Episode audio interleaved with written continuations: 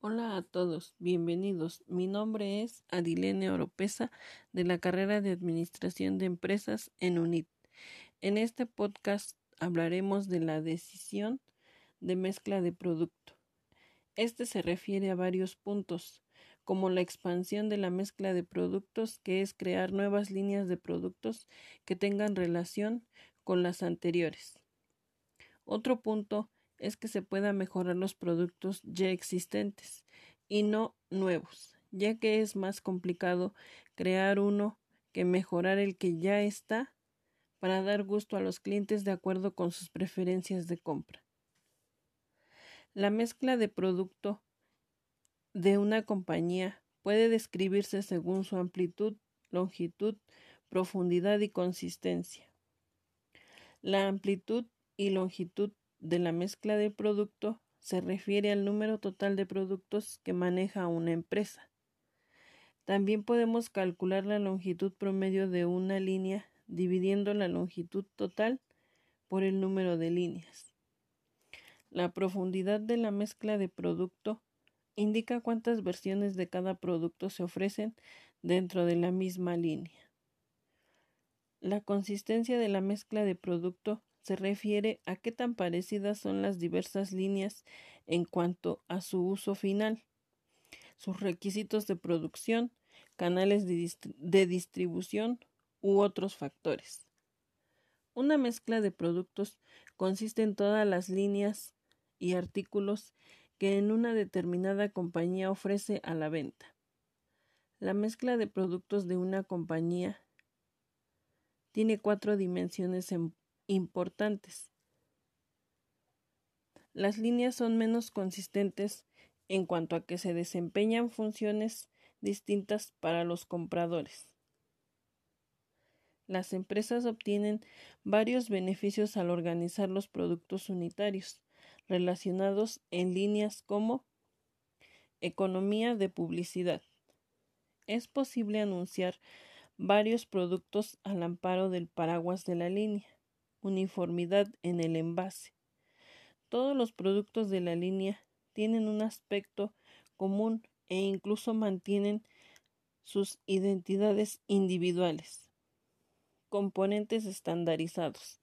Las líneas de productos permiten que las empresas estandaricen sus componentes, lo que reduce costo de fabricación e inventario. Ventas y distribución eficiente. Una línea de productos permite que el personal de varias ventas ofrezcan una gama completa de opciones a sus clientes. Calidad equivalente. Los compradores generalmente esperan y confían en que todos los productos de una línea tengan una calidad equiparable. Características que presenta cada uno de los productos. Producto de atracción. Es aquel que es utilizado para atraer al cliente.